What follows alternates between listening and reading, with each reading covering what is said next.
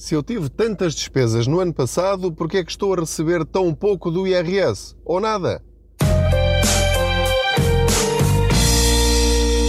Olá, eu sou o Pedro Anderson, jornalista especializado em finanças pessoais e aproveito as minhas viagens de carro para falar consigo sobre dinheiro. Faço de conta que você vai sentado aqui ao meu lado, no lugar do Pendura, para que juntos, com algumas dicas, possamos chegar ao fim do mês com mais dinheiro ou ao fim do ano, porque nem tudo é imediato no que toca a receber ou a pagar menos, tal como no caso do episódio de hoje, que vamos falar sobre um pequenino, mas muito importante detalhe sobre o IRS. Isto vem a propósito de um comentário que eu vi na internet. Já estamos neste momento em plena altura de entrega do IRS referente ao ano passado. E então essa senhora que tem uma filha, cria a filha sozinha, eh, explicava ela que achava eh, absolutamente eh, estranho, ela considerava mesmo que era um erro ela ter um rendimento relativamente baixo ter muitas despesas com a filha, estava a criar, ou está a criar a filha sozinha, e, no entanto, ela fez a simulação da entrega do IRS e o resultado é que ia receber zero. Ora, a estranheza dela é a estranheza de muitos portugueses, de muitos contribuintes, que é, então eu tive tantas despesas no ano passado e não recebo nada quando eu ouço e leio que outros contribuintes, alguns meus vizinhos ou colegas de trabalho, enfim, sabe-se lá, familiares, eh, estão a receber centenas ou milhares de euros. Há aqui qualquer coisa que está errada, pensava ela. A explicação é muito simples e a primeira coisa que eu lhe quero dizer é que deduções ou despesas não são reembolso do IRS. Isso não acontece assim. Vou explicar-lhe de uma forma simples, muito, muito simples, como é que funciona o IRS. Todos nós temos de pagar impostos. Se ninguém pagasse impostos, não havia estradas, não havia polícia, não havia hospitais, eh, não havia eh, bombeiros, não havia nada de público, não havia serviços do Estado. Porquê? porque nós provavelmente não teríamos dinheiro para pagar a todas essas pessoas aquilo que seria necessário pagar para que elas desempenhassem essas funções. Portanto, temos de pagar impostos. Quem não paga impostos está a cometer um crime e a lesar todos os outros cidadãos que cumprem com as suas obrigações. Se todos pagassem impostos, todos pagariam menos. Portanto, este é o primeiro ponto. Temos de pagar impostos. Agora a questão a seguir é: mas quanto é que cada pessoa tem de pagar? Cada país tem uh, a sua fórmula e essa fórmula depende de cada governo, porque os governos têm autoridade e os parlamentos para alterar essas regras. E essas regras normalmente são alteradas muito ou pouco todos os anos pelo orçamento do Estado. Então, o Estado em Portugal decidiu criar uma forma de uh, saber quem é que paga e quem não paga impostos. Criou a tabela de retenção na fonte associada aos escalões do IRS. Quem recebe muito pouco não paga nada e à medida que as pessoas recebem mais, pagam mais. E, portanto, quem. Eu agora não, não tenho de cabeça, naturalmente, porque estou a conduzir os valores exatos, portanto, vou dizer uns valores mais ou menos ao calhas.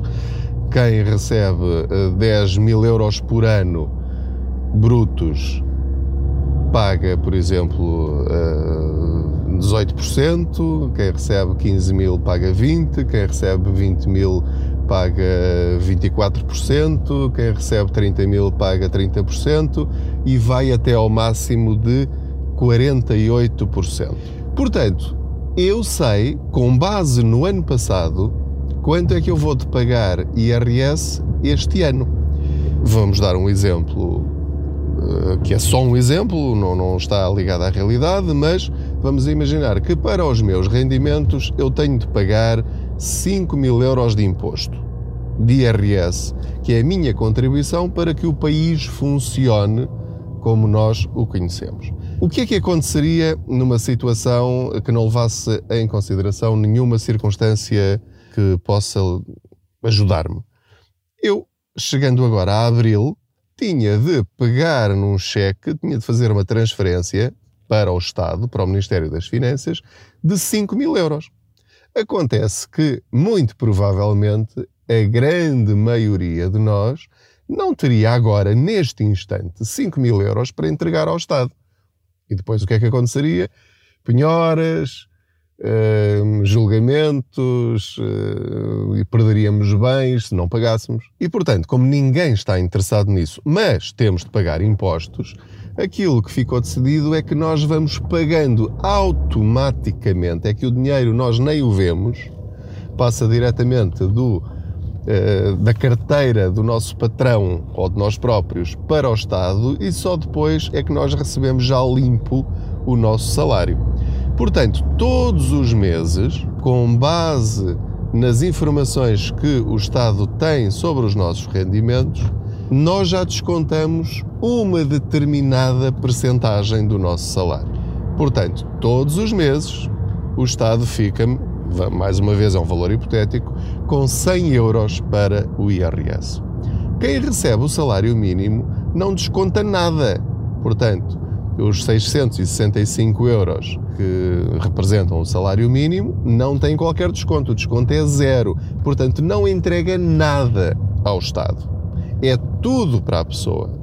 Essa pessoa não está obrigada a contribuir com os seus rendimentos para o Estado. Paga outros impostos, paga o IVA nas refeições, nas compras, etc.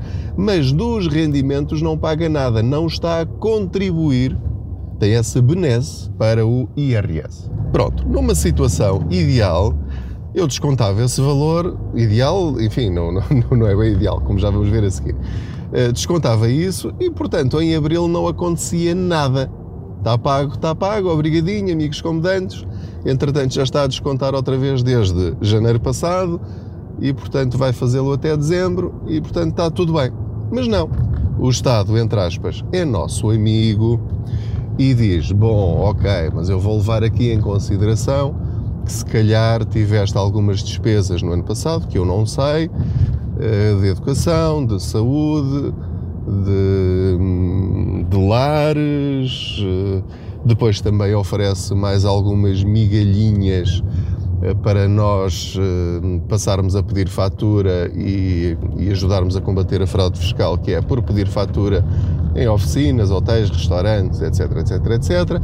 E portanto o que ele nos diz é: agora em abril tu vais dizer-me quanto é que tu gastaste nestas categorias e eu vou descontar uma percentagem dessas tuas despesas no IRS que tu já pagaste no ano passado todo e depois vou fazer as contas. Se pagaste a mais todos os meses, eu vou devol devolver, vou devolver-te a diferença em relação ao que tu pagaste. A mais.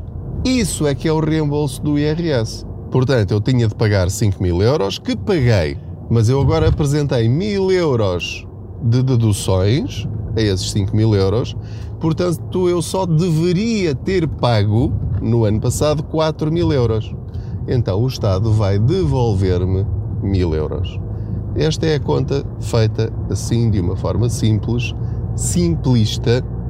É um bocadinho mais complicado do que isto, porque há muitas outras deduções que são automáticas, que não têm nada a ver connosco, o facto de termos filhos. Depois há contas eh, que, que, alteram tudo isto, que é entregar em separado, entregar em conjunto.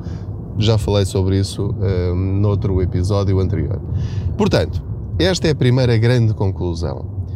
Deduções não são reembolso. Aquela senhora que eu falei no princípio, que ganha o salário mínimo, ela foi ver a nota de liquidação e no ano passado só reteve na fonte 5 euros. E pergunta a você, então, pelo menos esses 5 euros ela foi buscar? E a resposta é não, porque o Estado, as finanças, só fazem contas a partir de 10 euros. Se ela tivesse retido 10 euros, então ela receberia agora de reembolso 10 euros.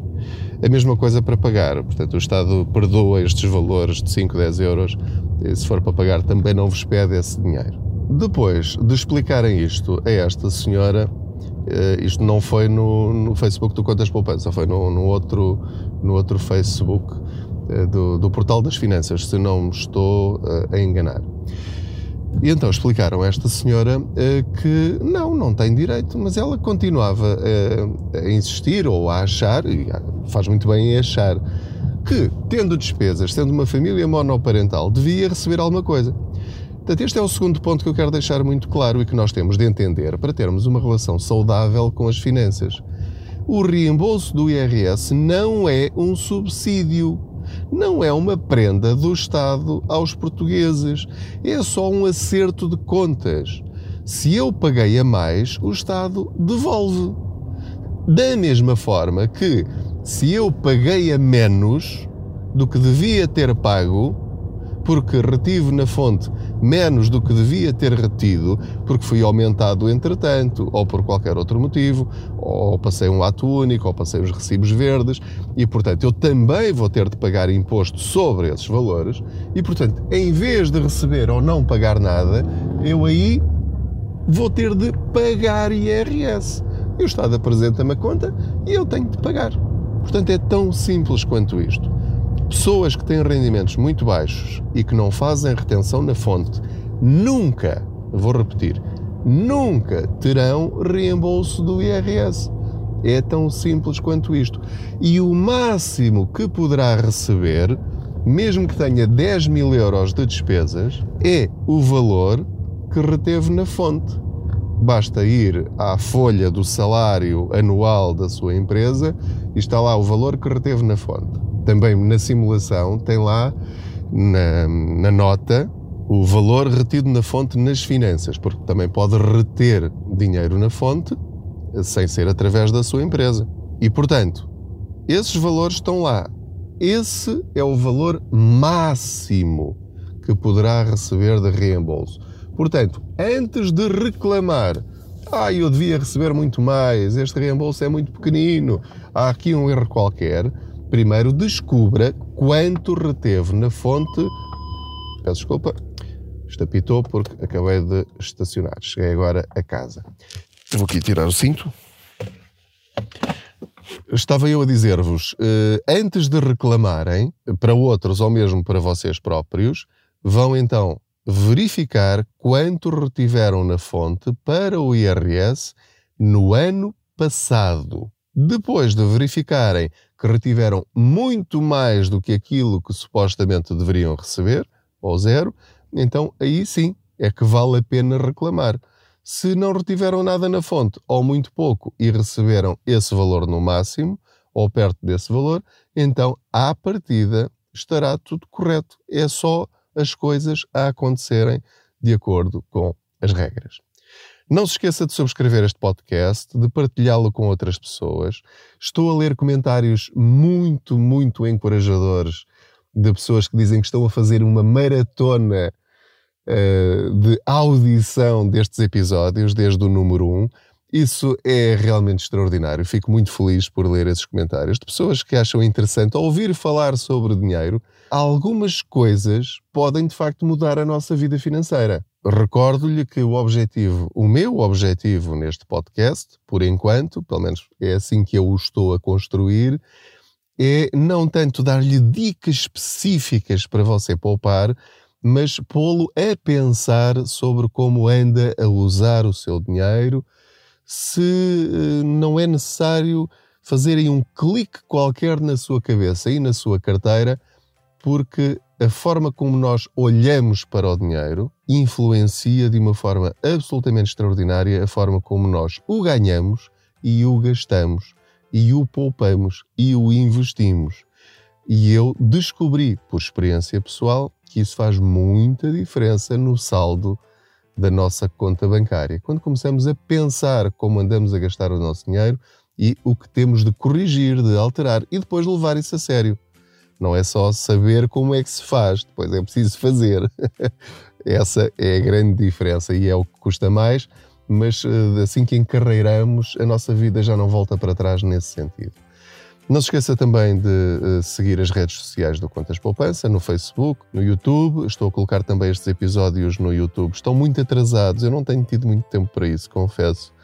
Mas a minha intenção é colocar todos estes episódios em áudio no YouTube, porque há muitas pessoas que não sabem utilizar uh, o Spotify, o iTunes e o SoundCloud e as outras ferramentas para, para ouvir podcasts, mas isto é um. Os podcasts são um, uma forma de comunicação que está a crescer muito, muito, muito em Portugal. No estrangeiro já está muito avançado, mas em Portugal está ainda a dar os primeiros passos. E fico feliz por, por fazer parte dessa sua caminhada, sua e minha. Desejo-lhe muita saúde, proteja-se, boas poupanças.